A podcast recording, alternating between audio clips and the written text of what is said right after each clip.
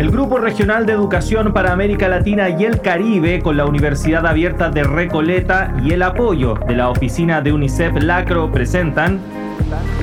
Educar en tiempos de crisis, preparación para el retorno a la escuela. Curso que aborda el desafío del retorno a clases presenciales para las comunidades educativas. Conduce la periodista Muriel Rivero.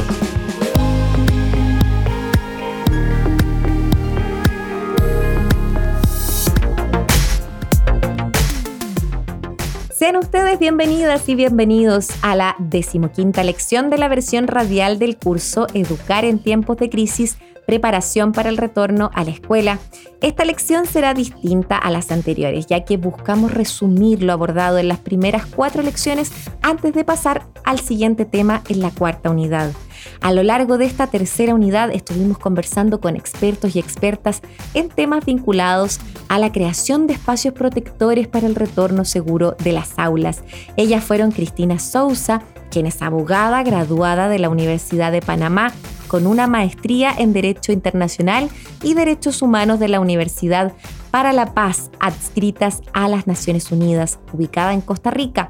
Cuenta con un posgrado en docencia superior en la Universidad de Panamá y actualmente se desempeña como asociada de protección, base comunitaria y punto focal de educación en la Oficina Regional del Alto Comisionado de las Naciones Unidas para los Refugiados, ACNUR. Tuvimos también como invitada a Ana Catalina Fernández, que se especializa en protección de la niñez para la oficina de UNICEF en Latinoamérica y el Caribe, organización en la cual se encuentra trabajando desde el año 2013. Nuestra última invitada fue Alix Jaimes Moreno, quien es psicóloga y nos acompañó en representación de los círculos de aprendizaje generados en Arauca, Colombia, para combatir la deserción estudiantil en niños, niñas y adolescentes. Comenzaremos recordando entonces unos puntos claves compartidos por Cristina Sousa para el retorno seguro a las aulas de la población en desplazamiento.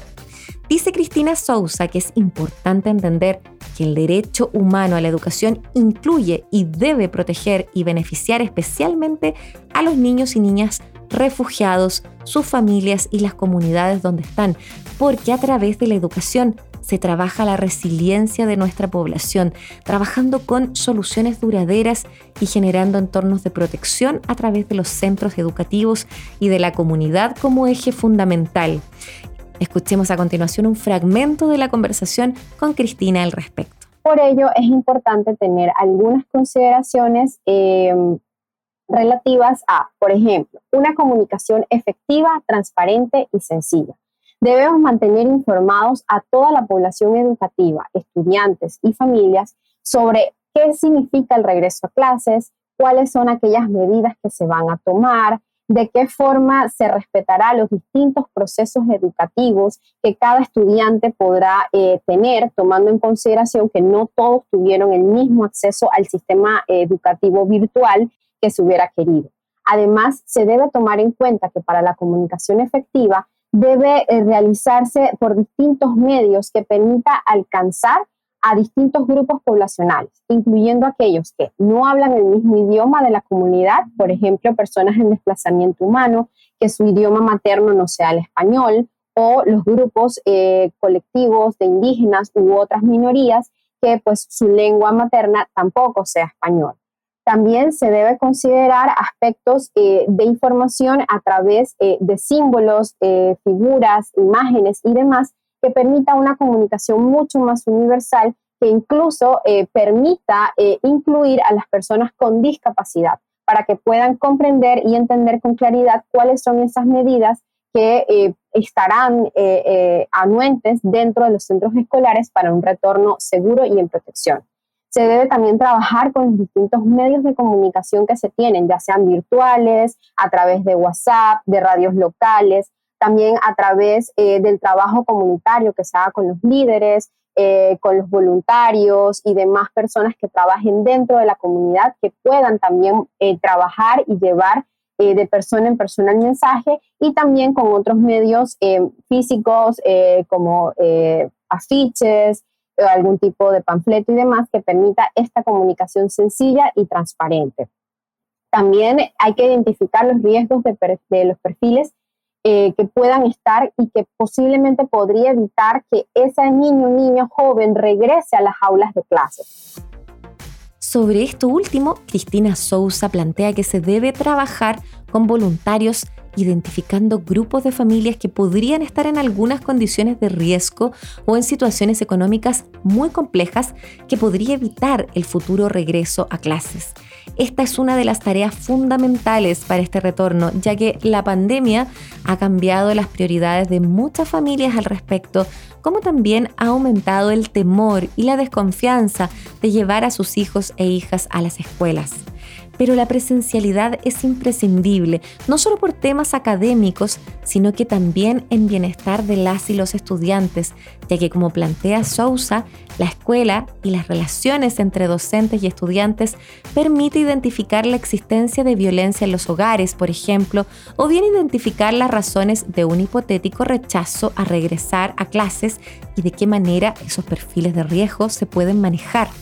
Y dentro de esos perfiles de riesgo debemos tener especial atención a niñas y adolescentes que por razones del aumento de la violencia de género podrían verse forzadas a no regresar a la escuela y por otras razones como embarazos o matrimonios forzados. Por eso el monitoreo es fundamental y se tiene que hacer a través de cuestionarios, en debates que se den dentro de la comunidad educativa para mapear esas necesidades que se están presentando principalmente. Pero la labor y el desafío no se queda ahí, ya que también se debe identificar si a raíz de las cuarentenas, los cierres y aislamientos, los centros educativos han sido utilizados por otro tipo de grupos, tal vez al margen de la ley como manera de control territorial. Es imperante buscar de una manera u otra interceder para lograr que los centros educativos vuelvan a ser espacios seguros y de protección. Concluye esta reflexión Cristina Sousa haciendo un llamado a fomentar los procesos de interculturalidad para lograr erradicar o trabajar en los temas de xenofobia y discriminación que puedan haber surgido a raíz de la pandemia del COVID-19 y los distintos mitos que se dieron en torno a la presencia del virus versus el incremento o el aumento de las personas extranjeras en una comunidad en particular. Siguiendo este repaso, compartiremos un extracto de la conversación que tuvimos con Ana Catalina en la decimotercera lección, específicamente sobre el concepto de lo socioecológico y cómo este concepto y diversos factores impactaron a las familias. Antes de, entrar a los nueve círculos, efectivamente, cuando hablamos en estas nuevas intervenciones, van a ver que cuando hablamos hacia el niño, niño y adolescente, lo que queremos generar es ese desarrollo integral. Lo que llamamos en un enfoque de derechos, de derechos es enfoque integral, en donde estamos garantizando su desarrollo cognitivo, su desarrollo físico, su desarrollo social, su desarrollo emocional e incluso el espiritual donde el niño y la niña tiene per se esa garantización de sus desarrollos o de su desarrollo integral como tal. Pero al mismo tiempo estamos pretendiendo que, y ahora sí, trabajando, por ejemplo, en este círculo para garantizar que ese niño y niña tenga un desarrollo integral, que podamos generar entornos seguros y enriquecedores. Y no solo en la escuela, sino que también en la familia y en la comunidad. Y esto, ciertamente, si estamos hablando de un retorno seguro y protector a las aulas, quiere decir que desde la comunidad educativa se pueden realizar algunas intervenciones que están dentro del marco de las aulas o de la escuela o del cole pero también quiere decir que podemos trabajar y que debemos trabajar de la mano con los otros sectores. Debemos de trabajar con los sistemas de protección de la niñez, por ejemplo, que es en el caso que del día de hoy que me trae también acá. ¿Cómo podemos trabajar desde los sistemas educativos con el sistema de protección de la niñez para prevenir, para identificar y para referir diferentes tipos de violencia? ¿Cómo garantizamos también trabajar con las comunidades, con los padres, madres y cuidadores. Y aquí es cómo podemos garantizar pasar mensajes con ellos y con ellas que lleguen a padres y madres, cómo podemos también cultivar las actividades y en, la virtualidad también es un poco difícil el generar reuniones, encuentros con padres y madres, también teniendo claro esas repercusiones que hablábamos anteriormente, ¿no? O sea, donde tenemos padres, madres y cuidadores preocupados por el impacto o las repercusiones socioeconómicas, pero que nos permita también poder seguir ahondando con ellos y ellas en ese bienestar de los niños, niñas y adolescentes. Lo que plantea Ana Catalina es muy importante ya que el monitoreo emocional y mental de las y los estudiantes, como también de la prevención de cualquier tipo de violencia a la cual puedan estar sujetas, sigue siendo una de las prioridades, pese a no estar completamente en una modalidad presencial pero además se debe trabajar en la promoción y reconstrucción de relaciones positivas que promuevan la inclusión tanto dentro de la escuela como dentro del aula. Con inclusión, Ana Catalina se refiere a las poblaciones vulnerables como niños, niñas y adolescentes con discapacidad, migrantes, indígenas, afrodescendientes, entre otras. El objetivo es que ese niño y niña pueda movilizar la relación positiva hacia su crecimiento y empoderamiento en pos de la participación real de un niño, niña y adolescente lo que lleva a recordar la importancia de generar habilidades para abordar la crianza y apoyo de niños, niñas y adolescentes en peligro. Esto va de la mano con la comunidad educativa, con los sistemas de protección de la niñez o bien con esas instancias que se encargan justamente de la protección espacial y con la cual pueden venir trabajando. Pero ¿a qué se refiere Ana Catalina con la comunidad educativa? Dice que cuando se habla de comunidad educativa, va más allá del estudiante y docente, esta comunidad es parte de un lugar, de una georreferencia, en donde la escuela es partícipe de esa comunidad, fortaleciendo los lazos con todas y todos quienes forman parte de esa localidad, trabajando en conjunto. Y en esta comunidad, en su corresponsabilidad, la que tiene que concientizarse sobre la sensibilización de lo que es el bienestar de los niños, niñas y adolescentes, identificar en conjunto las necesidades de protección, entre otras labores que surgen de esa toma de conciencia y que se desprende del contexto en el cual dicha comunidad está inserta. Por ejemplo, si hay necesidades de alimentación o si no hay conectividad digital para la pandemia, ¿cómo apoyar la labor docente en trabajos con guías escritas, visitas domiciliarias, entre otras acciones de emergencia. Si bien las y los estudiantes son parte de esta comunidad, ellas y ellos deben ser partícipes de las decisiones y los cambios, más aún cuando se construye una escuela post pandemia. Para ello se necesita iniciativa y promoción, pero también los espacios para que esa participación sea significativa y no solo testimonial. Recordemos que esta lección es la decimoquinta del curso radial Educar en tiempos de crisis, preparación para el retorno a la escuela. Culminando la primera parte de este repaso, les vamos a dejar las siguientes preguntas activadoras del aprendizaje. Después de los contenidos expuestos, te invitamos a la siguiente reflexión. ¿Cómo crees que puedes ayudar de manera activa a la comunidad para el bienestar de los y las estudiantes en su proceso de aprendizaje? ¿Cuáles crees que son los aspectos más relevantes a considerar en este retorno seguro para la población migrante? ¿Has sido testigo de discriminación y a la xenofobia en tu comunidad educativa? ¿Qué has hecho para promover la no discriminación y el entendimiento intercultural en estos casos? Estamos presentando Educar en tiempos de crisis, preparación para el retorno a la escuela curso que aborda el desafío del retorno a clases presenciales para las comunidades educativas. Iniciamos este segundo y último bloque de contenidos de la decimoquinta lección titulada Recapitulando la tercera unidad de nuestro curso radial Educar en tiempos de crisis, preparación para el retorno a la escuela. A continuación, recordaremos algunos conceptos compartidos por Alex Jaimes Moreno sobre su experiencia con los círculos de aprendizaje desde los espacios comunitarios al proceso de regreso a clases. ¿Cuáles fueron las principales dificultades a las que se enfrentaron en este proceso? Según Alex Jaimes, el proceso de fortalecimiento pedagógico y socioemocional fue el mayor reto en estos tiempos de crisis permitió reinventar las estrategias y buscar formas de llegar hasta las casas de las y los estudiantes en busca de fortalecer y continuar educando. En este proceso, dice ella, las familias fueron los aliados perfectos para generar espacios de fortalecimiento, dejando bien en claro cuáles son sus roles y qué actividades deben realizar.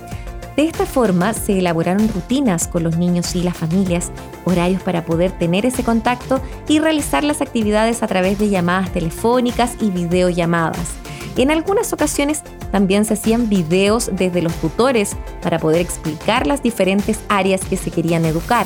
O sea, la comunicación efectiva es un elemento imprescindible para la continuación educativa si se busca encontrar en la familia un aliado. Pero como las desigualdades existentes en la región son reales y profundas, Alex Jaimes plantea que una de las dificultades que se vieron en la comunidad educativa en tiempos de pandemia han sido con las familias altamente vulnerables, ya que no contaban con una herramienta de comunicación estable. Esto provocó que en muchas ocasiones se quedaban sin comunicación. Pero como ha sido la tónica en estos tiempos, la creatividad, la innovación, la flexibilidad y la corresponsabilidad se transforman en el motor de cambio. En este caso que plantea Alex Jaimes, las familias eran muy recursivas de que guardaban los contactos del equipo de Alex y llamaban por teléfono cada vez que podían. A través de estas llamadas les indicaban el número de un vecino o vecina, ya que amablemente prestaban sus teléfonos para que puedan llamar a ciertas horas. De esta forma, las y los tutores, como equipo de trabajo organizado, tenían sus cronogramas e iban haciendo sus ajustes. Escuchemos un poco a Alex Jaimes ahondar en su experiencia con los círculos de aprendizaje se logró en tiempo de crisis por la emergencia sanitaria dar una continuidad efectiva del fortalecimiento pedagógico y socioemocional, tanto así que, si te cuento que hicimos tránsito en tiempo de emergencia a las escuelas, a 210 niños, niñas y adolescentes, y hoy por hoy aún están en la institución. Pues ha sido un ejercicio que se hace con el fin de que no haya deserción. Y pues sí hay algunos que eh, retornaron a sus lugares de origen, pero aún así eh, tenían en su proyecto de vida y dentro de sus propósitos retornar nuevamente a Arauca. Entonces, con los docentes hacían también acuerdos de que le enviaran las guías a través de WhatsApp o a través de correos electrónicos que ellos crearon y de esa manera seguían fortaleciendo el estudio. Bueno, el proceso para la reapertura de los ciclos de aprendizaje eh, fue un trabajo en equipo desde la Corporación de Infancia y Desarrollo y cada uno de los tutores en acompañamiento con UNICEF y la Secretaría de Educación. Eh, se realizaron unos protocolos de bioseguridad con el fin de crear eh, cada uno de los pasos para prevenir y hacer esa educación del buen uso de los protocolos de bioseguridad para prevenir el contagio. Eh, después de ello se hizo un plan de alternancia porque los espacios con los que nosotros contamos pues no son tan amplios. Tenemos siete espacios, eh, dos están eh, instalados en, en las instituciones educativas madrinas y los otros cuatro, eh, uno, dos están en casa comunal y el otro está en un asentamiento humano en una carpa de UNICEF que se instaló. Entonces, al momento de hacer el, el sistema de alternancia, como equipo nos pensábamos, ¿cómo vamos a hacer? No podemos tener los 30 niños, niñas y adolescentes porque los espacios son pequeños. Entonces recurrimos a ver cada uno de los, de, los indicadores desde la Secretaría de, Salud para poder tener los niños con espacios eh, eh, significativos y los que designaban según, eh, según los criterios nacionales para poder retornar a la escuela. Entonces, nosotros nos apoyamos en esas normas, ¿cierto?, que se tenían a nivel nacional y creamos nuestros propios protocolos de bioseguridad para el regreso a la alternancia. Entonces, ¿cómo se resolvió esta situación?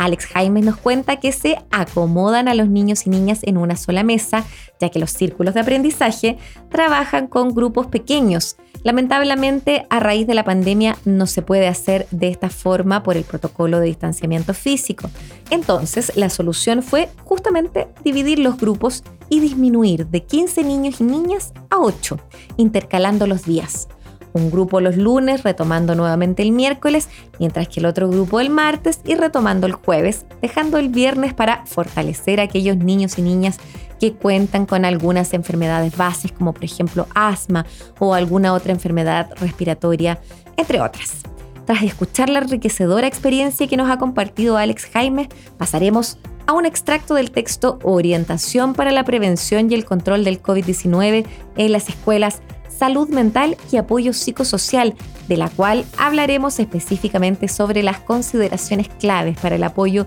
psicoemocional en el retorno a las aulas. Las escuelas son plataformas integradas que apoyan los esfuerzos intersectoriales esenciales para la respuesta al COVID-19. Mientras las intervenciones en salud mental y apoyo psicosocial se llevan a cabo a través de los servicios generales de salud y de protección infantil, escuelas y otras estructuras comunitarias también proporcionan un apoyo crítico a las comunidades educativas, incluidos los agentes de protección de la infancia.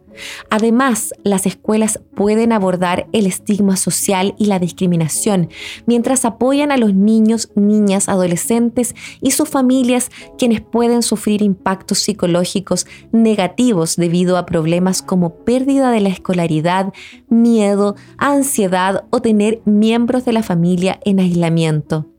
Consideraciones clave dar respuesta en materia de salud mental y apoyo psicosocial según el contexto. Los asuntos preexistentes y en curso de la escuela o comunidad no pueden separarse de las medidas frente al COVID-19 trabajar con las comunidades para identificar y proactivamente contactar a niños, niñas y adolescentes que puedan haber quedado marginados del tejido social comunitario, como las redes de personas con discapacidad, hijos e hijas de trabajadores migrantes y o refugiados y minorías procurar que los servicios de salud mental y apoyo psicosocial sean accesibles y se adapten adecuadamente a las necesidades específicas de niños, niñas y adolescentes. Quienes presten servicios de salud mental y apoyo psicosocial deben ser conscientes sobre los diferentes riesgos y experiencias en razón del género que enfrentan niñas y niños, así como los desafíos para la niñez con condiciones médicas preexistentes asegurar la inclusión. Algunos grupos poblacionales pueden enfrentar barreras de acceso a la información y al cuidado y apoyo cuando estas prestaciones no sean proporcionadas en múltiples formatos accesibles y a través de canales inclusivos. Asegurar que los mecanismos de aprendizaje a distancia no exponen a niños, niñas y adolescentes a situaciones de violencia en línea como el acoso cibernético. Considerar que para sesiones de seguimiento uno a uno entre docente y estudiante se necesita la supervisión de un cuidador adulto capacitar y apoyar a los trabajadores que proporcionan servicios de salud mental y apoyo psicosocial a niños, niñas y adolescentes en escuelas y otros ámbitos comunitarios en los principios fundamentales de protección contra la violencia basada en género, la explotación y el abuso sexual, con informes y remisión a los respectivos especialistas abordar aspectos relacionados con la salud mental y el bienestar de docentes y demás personal de la comunidad educativa, mapear conocimientos especializados y estructuras de servicio en salud mental y apoyo psicosocial existentes en los sistemas de educación pública y privada como mecanismo para reunir, movilizar y coordinar recursos revisar y fortalecer los sistemas de remisión de pacientes, especialmente para casos graves, comunicar mensajes sobre hábitos positivos de salud mental e incluir otros mensajes sobre el cuidado como parte de campañas integrales de sensibilización pública para combatir el estigma, abordar los temores excesivos de contagios e incentivar al público para que valore y apoye a los trabajadores de la salud. Desde el enfoque de la sociedad como un todo, se recomienda que las escuelas promuevan las siguientes actividades de salud mental y apoyo psicosocial. Estrategias de autocuidado, tales como ejercicios de respiración profunda u otras formas de relajación culturalmente relevantes. Mensajes tranquilizantes sobre la normalidad de albergar sentimientos de miedo y ansiedad, al igual que las maneras como una persona puede apoyar a otra información clara, concisa y precisa sobre el COVID-19. Los docentes y cuidadores deben entablar una escucha activa y cultivar una actitud de comprensión hacia los niños, niñas y adolescentes.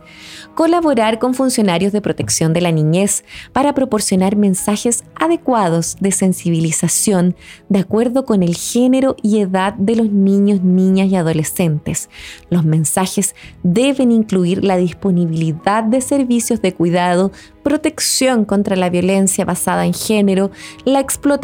y el abuso sexual infantil, al igual que alentarlos para que expresen sus necesidades y busquen apoyo de forma ética y segura. Luego de este texto, las vamos a dejar con las siguientes preguntas para reflexionar. Después de los contenidos expuestos, te invitamos a la siguiente reflexión. ¿Cuáles de estas consideraciones claves te resuena o sientes que le falta trabajar más a tu comunidad? ¿Qué te gustaría hacer para trabajarlas? ¿Crees que el método de trabajo de los círculos de aprendizaje es aplicable a otros contextos? ¿Cuáles? Estimadas y estimados estudiantes, llegamos al final de la tercera unidad titulada Bienestar y Protección de este curso radial Educar en tiempos de crisis, preparación para el retorno a la escuela. Les invito a revisar los principales aspectos tratados en esta lección, como también si lo desean descargar este y el resto de los episodios en la página www.uar.cl. Además, recuerden que al final de este curso radial podrán tener acceso a una certificación de aprobación realizando una evaluación en línea nos volvemos a encontrar la próxima semana para la decimosexta lección de la cuarta unidad. El Grupo Regional de Educación para América Latina y el Caribe, con la Universidad Abierta de Recoleta y el apoyo de la oficina de UNICEF Lacro, presentaron Educar en tiempos de crisis, preparación para el retorno a la escuela. Curso que aborda el desafío del retorno a clases presenciales para las comunidades educativas. No faltes a nuestra próxima lección.